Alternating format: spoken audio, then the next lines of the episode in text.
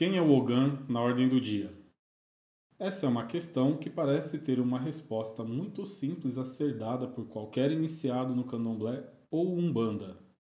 Para qualquer leigo que teve a curiosidade de pesquisar o termo na internet ou teve a oportunidade de indagar algum adepto de religiões de matrizes africanas sobre o assunto e esbarrar com a explicação mais rasa e direta que tem se propagado nos últimos anos será algo bem comum. O Ogan é o tocador de tambores ou atabaques. Já para o iniciado no candomblé, muito provavelmente no seu aprendizado litúrgico surgiram várias explicações para definir o que quer dizer a palavra Ogan. Com o tempo, é comum que na mente dos iniciados esteja estampada a figura de algum homem que se tornou o seu referencial pessoal da personificação das incumbências do Ogan dentro da sua comunidade. Ocorre que, as atitudes dessa figura em questão foram observadas e admiradas durante algum tempo, atestando com coerência a essência primordial da postura que se espera de um Ogan dentro de uma comunidade de terreiro. Mas, o que exatamente se espera de um Ogan em uma comunidade religiosa de matrizes africanas? Bom, primeiramente, precisamos entender que o candomblé nada mais é do que uma religião estabelecida no Brasil séculos atrás por dignitários africanos que, em esmagadora maioria, imigraram neste país de forma involuntária na condição de cativos por uma cultura europeia escravocrata. Hoje o candomblé também é praticado em algumas outras regiões espalhadas pelo mundo, inclusive na própria Europa.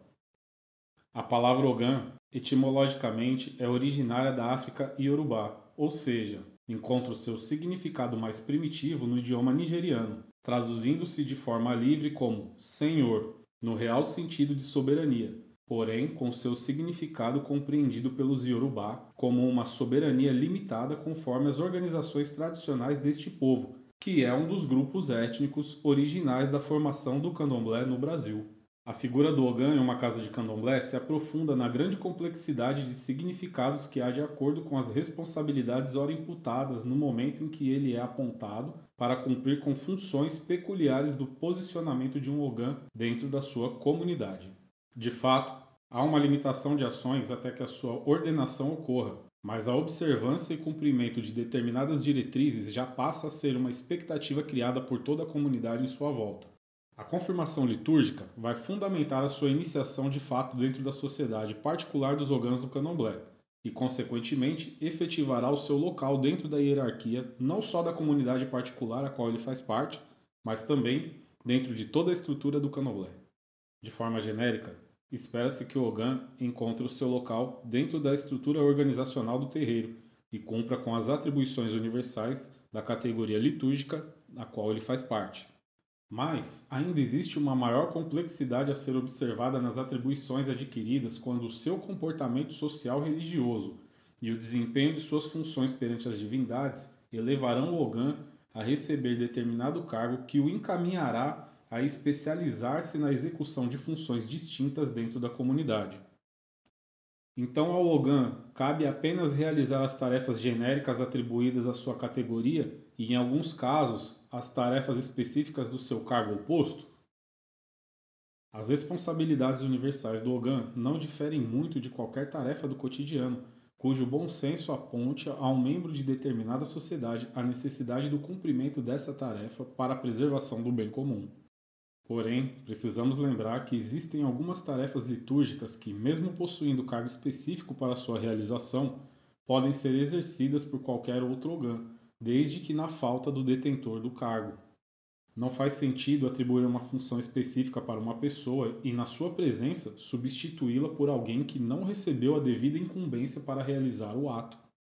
De fato, a consolidação do iniciado em um cargo oposto dentro do corpo litúrgico de sua sociedade afunila a expectativa para suas ações em prol da comunidade.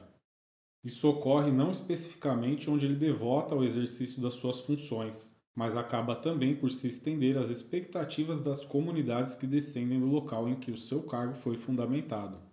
Locais esses que são dirigidos por sacerdotes e sacerdotisas que fazem parte da comunidade de origem e conhecem a posição do referido Ogan dentro dela. Sendo assim, o candomblé espera do Ogan que ele cumpra com as regras de boa convivência dentro do terreiro, que ele participe ativamente das obrigações litúrgicas e, de acordo com a especialização que o cargo ou cargos que porventura ele possua, espera-se também que ele exerça funções específicas para a manutenção religiosa e ritual do candomblé. É isso mesmo? Basicamente sim, mas não só isso, há alguns detalhes sobre os quais eu gostaria de bater um papo com você. Então, sente-se e tome um café comigo. Eu sou Ogan Leandro e me apresento assim de forma simples, porque inicialmente títulos religiosos e a origem da minha iniciação não vão fazer a menor diferença. E o que eu desejo aqui, primeiramente, é falar com você sobre algumas generalidades. E para que possamos seguir uma linha de raciocínio, eu vou te dizer agora que lá atrás, em um passado coberto de boas oportunidades que eu tive durante a minha vida, me foi ensinado que o verdadeiro soberano é aquele que serve e protege a comunidade sob sua responsabilidade. No meu entendimento pessoal, acredito que a incumbência do Ogan é servir. Porém, é preciso ter um entendimento bastante profundo e filosófico do que é servir a uma coletividade e ao universo traduzido como Deus e divindades, para que não se confunda isso com aproveitamento pessoal e deturpação de valores por gente mal intencionada. Resumidamente, cabe a nós sermos úteis dentro não só da comunidade na qual participamos efetivamente, mas dentro de toda a sociedade do candomblé, independente do rito específico seguido, ou seja, dentro das subdivisões que nós chamamos de nações do candomblé, referindo-se aqui às três vertentes mais difundidas que são o Queto, o Jeje e Angola. O que eu quero dizer com tudo isso é que eu fui confirmado Ogã dentro de uma casa de candomblé, assim como todo e qualquer outro Ogã de fato e de direito, mas eu quero que todos entendam que o Ogan é Ogan em todo o candomblé. E isso quer dizer que onde quer que ele vá, é preciso proceder de forma coerente com a sua posição litúrgica dentro da sociedade. Eu creio que muitos ouvintes, Ogans ou não, se identificarão com as coisas que eu tenho para falar, porque assim como eu, tiveram uma criação sob a égide de valores familiares sólidos.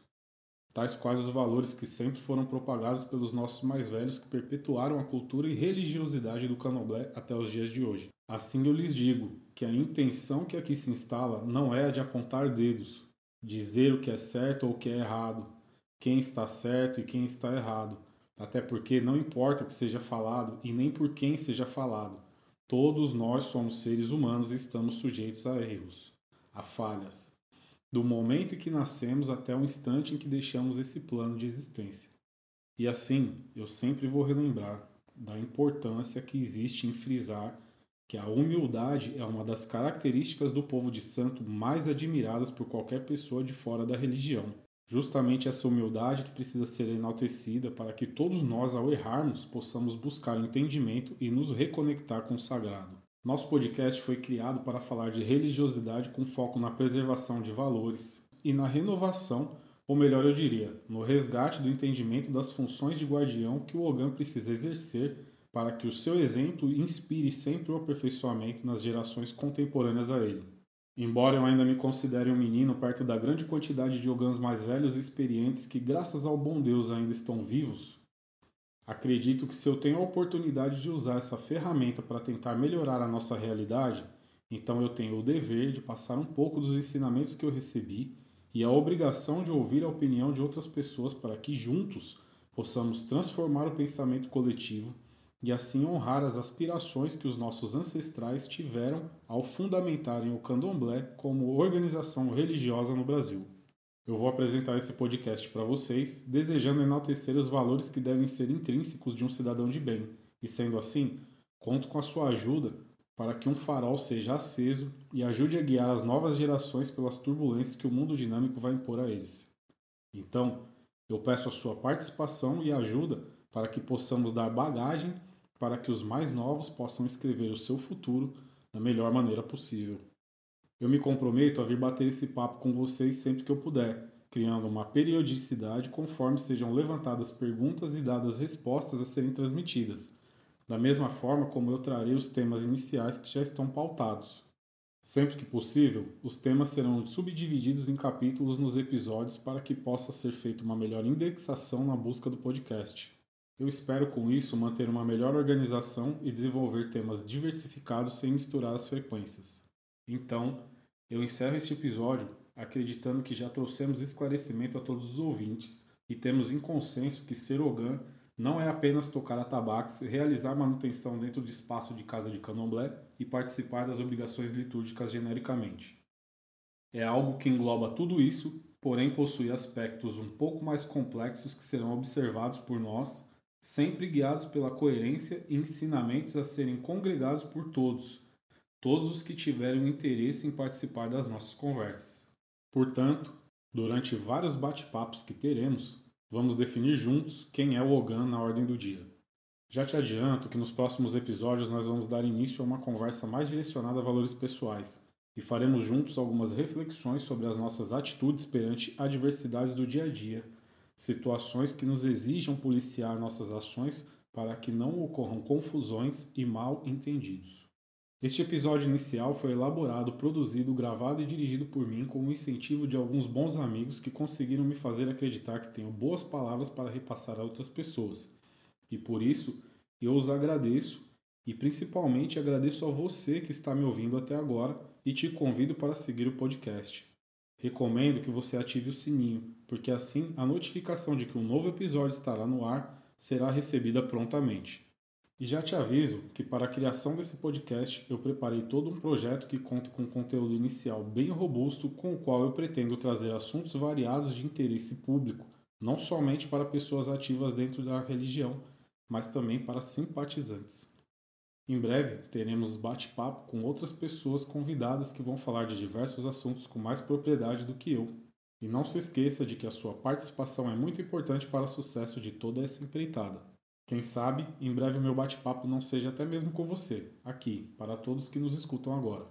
Você também pode me encontrar lá no Instagram, jackialó, onde eu farei postagens sobre cada episódio e você poderá usar os comentários para deixar a sua contribuição sobre os assuntos abordados, inclusive sobre o episódio de hoje. Se você acessar o Linktree na bio, vai encontrar minhas outras redes. E ainda na bio, você também pode acessar o meu WhatsApp e falar diretamente comigo, me trazendo sugestões e dando a sua opinião sobre qualquer assunto. Até a próxima e vem comigo por esse caminho, para que juntos possamos tentar melhorar a realidade à nossa volta. Jack Aló